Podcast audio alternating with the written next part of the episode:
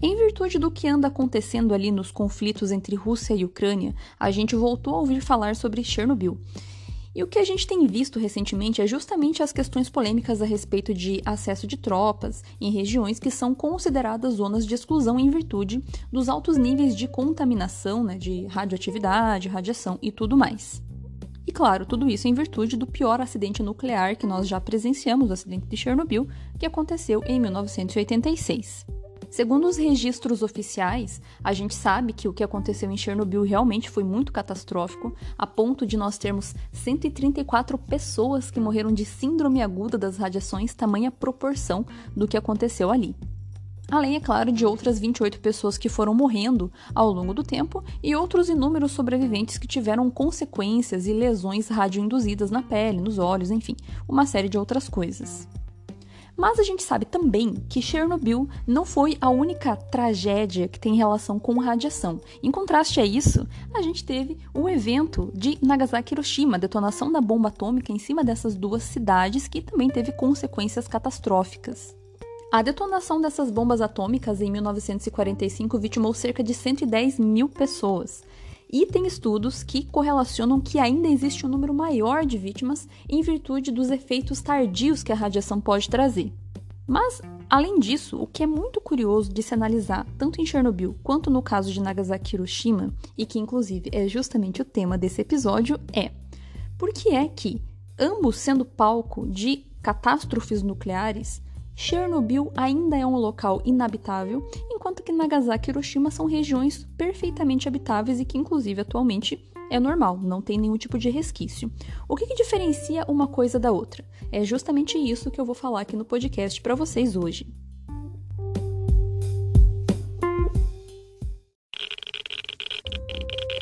Radiation detected. Red.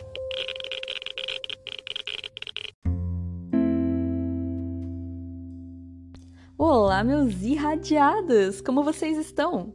Aqui quem fala é a Paola, e no episódio de hoje eu vou falar sobre por que, que a gente pode morar em Nagasaki e Hiroshima, mas em Chernobyl não, já que os dois foram palco de eventos nucleares catastróficos. O que, que diferencia poder morar em um e não em outro? Mas antes de eu falar disso, eu gostaria de dar boas-vindas a todos os novos ouvintes que eu sei que estão me seguindo. É, eu tenho visto pelas estatísticas do Anchor e eu vi que tem uma movimentação interessante por aqui. Muito bem-vindo para vocês, tá? Acredito que muitos que estão aqui atualmente tenha sido em virtude do que eu tenho postado no TikTok. Então, bem-vindos a todos. É, e para os que já me escutam aqui, ótimo rever vocês. Como eu sempre comento, né? Agora eu não consigo postar com uma frequência tão grande porque eu tenho que dividir a minha atenção é, e o meu tempo entre produzir conteúdo para as duas coisas, né? Tanto para o TikTok quanto para o podcast. Mas sempre que eu consigo esses intervalos, eu venho aqui para conseguir falar com vocês. É, eu gostaria muito que meu podcast fosse agora mais direcionado a conversas com profissionais de outras áreas, é, dentro do escopo, claro, né? Da escopo de radiação, para que enriquecesse ainda mais. Só que, nossa, é tão complicado juntar duas pessoas ao mesmo tempo para falar sobre um negócio que é, é, muito, é muito difícil de executar isso mas eu tenho muita intenção de conseguir fazer esse tipo de coisa mais adiante, né? Então, está nos planos. Ano passado eu tinha conseguido trazer algumas pessoas para falar e eu espero conseguir esse ano novamente fazer isso e dando sequência. Mas enfim, então como eu sempre falo, estou sempre aceitando sugestões de temas, é só vocês entrarem em contato comigo. Agora, né, tem o TikTok lá, né, mas podem entrar por e-mail, né, o radiaçãoparalegos@gmail.com, é, ou pelo Instagram, que é o Radiação aí vocês conseguem me encontrar e conversar comigo para para quem tiver interesse.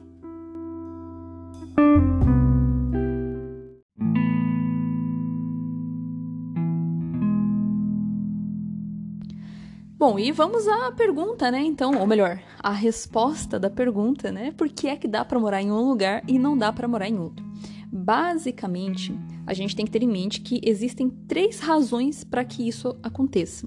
E eu vou começar falando da primeira, que é o tipo de reação que está associado ao que aconteceu ali. Bom, tanto a usina nuclear quanto a bomba atômica funcionam pelo mesmo processo físico, mesmo mecanismo que nós chamamos de fissão nuclear. O que é uma fissão nuclear?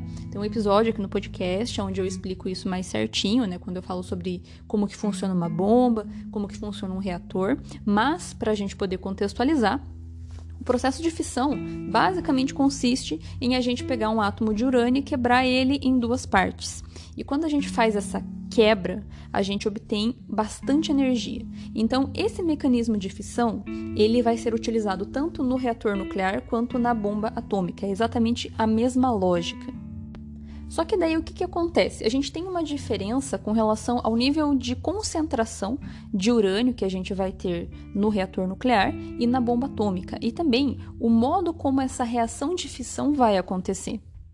Principalmente porque a gente tem que lembrar que o objetivo é, da fissão em ambos os casos são bem distintos. O que, que isso significa?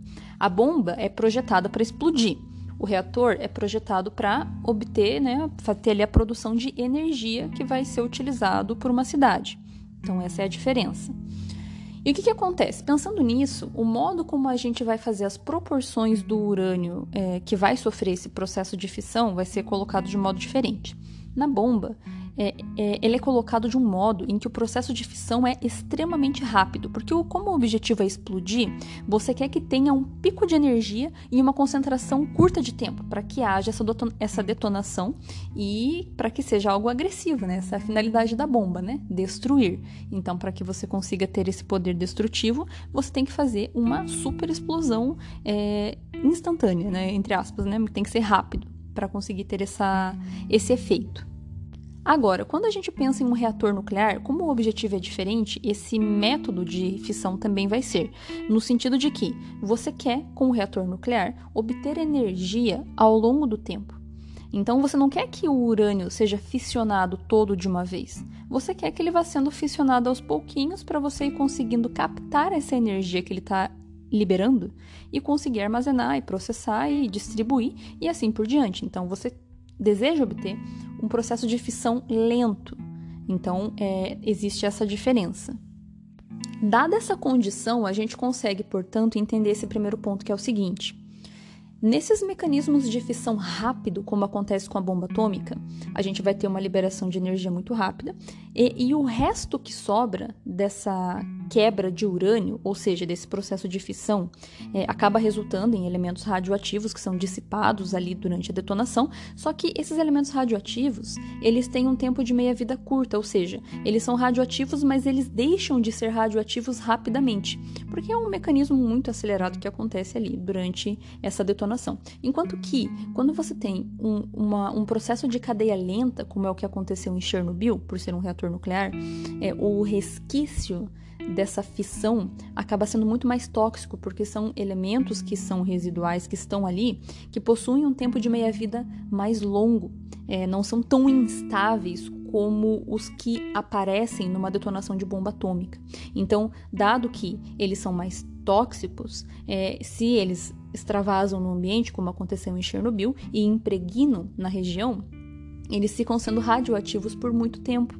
Então tem que esperar, né? Isso não, não, tem como a gente controlar isso, né? Uma vez que um elemento é radioativo, não tem o que fazer, tem que esperar ele deixar de ser. Não tem como corrigir isso, né? Então, esse é o primeiro ponto.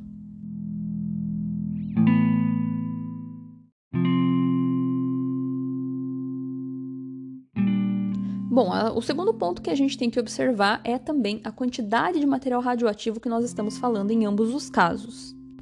No caso das bombas atômicas, mais especificamente a de Hiroshima, que era de urânio, a outra era de plutônio, né? Então a de Hiroshima, que tinha ali cerca de 64 quilos de urânio, apenas um aquilo desses 64 é que foi efetivamente fissionado.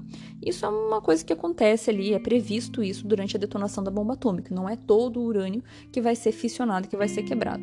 Né? Ou seja, então é basicamente apenas um quilo ali daquele material é que realmente quebrou e se tornou um resquício, né? Que gerou resíduos radioativos, que teve a liberação de radiação, por assim dizer. Então, esse é o primeiro ponto. Pensando nesse né, nesse detalhe, é claro que quando a gente para para pensar na proporção de energia que é liberado dada a massa do material, é uma energia do caramba. Um quilo de urânio libera muita, mas muita energia, né? Então, é, apesar de parecer um volume pequeno, né, é, a quantidade de energia liberada é muito grande. Mas, é, fazendo essa comparação, quando a gente para para olhar Chernobyl, por exemplo, o reator nuclear, ele é feito, novamente pontuando, para ter uma reação de cadeia lenta, então tem um volume muito grande de material no seu interior. Em Chernobyl tinha cerca de, sei lá, nem sei quantas toneladas tinha, mas tinha mais de uma tonelada de urânio lá dentro. Então, olhem a proporção do que a gente está falando, né? Um quilo contra uma tonelada de material. E o que, que isso significa? É, dado que é um processo de reação de fissão controlável, provavelmente, né, é, boa parte do urânio que estava lá dentro, que já foi fissionado, já tinha virado um monte de resquício radioativo, que foi justamente o que se observou nesse acidente, né, concentrações de iodo 131, de estrôncio, de césio, que são justamente os restos de fissão.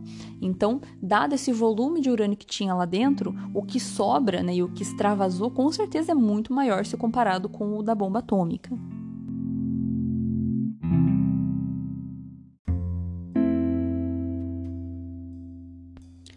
Bom, e por fim, não menos importante, o último ponto que tem relação com a resposta a essa pergunta é a altura, aonde aconteceram essas detonações. Vejam, as bombas atômicas não detonam no chão, elas detonam no ar, a cerca de 500 metros do solo. Foi o que aconteceu em Nagasaki e Hiroshima.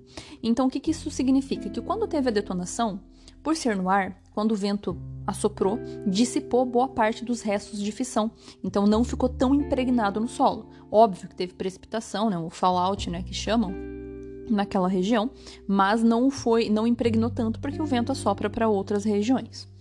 Agora, Chernobyl é uma usina que fica no chão, né?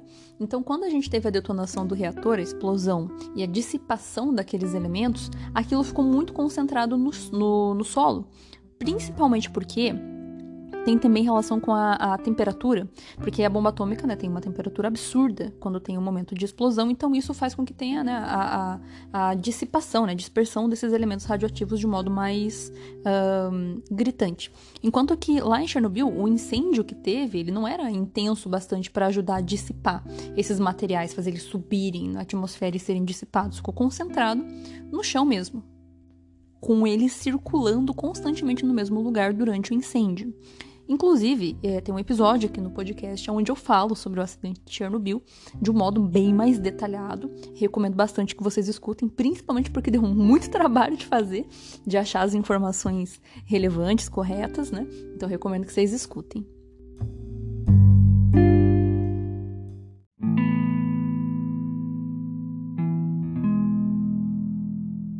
Nós podemos concluir, portanto, que, basicamente, a resposta do porquê que Chernobyl não é uma região habitável enquanto que Nagasaki e Hiroshima são, consistem nesses três fatores que eu mencionei para vocês: né? o tipo de reação de fissão envolvendo cada um dos eventos, a quantidade de material radioativo que estava também presente, né? E a altura de detonação.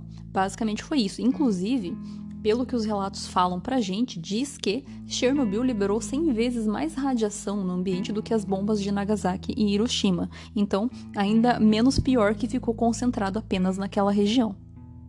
Eu espero que vocês tenham gostado desse episódio, desse tema. Se vocês tiverem sugestões, como eu falei no início, mandem para mim por e-mail ou pelo WhatsApp e me acompanhem também lá no TikTok, onde vocês conseguem ver a minha cara e interagirem comigo de um modo mais efetivo.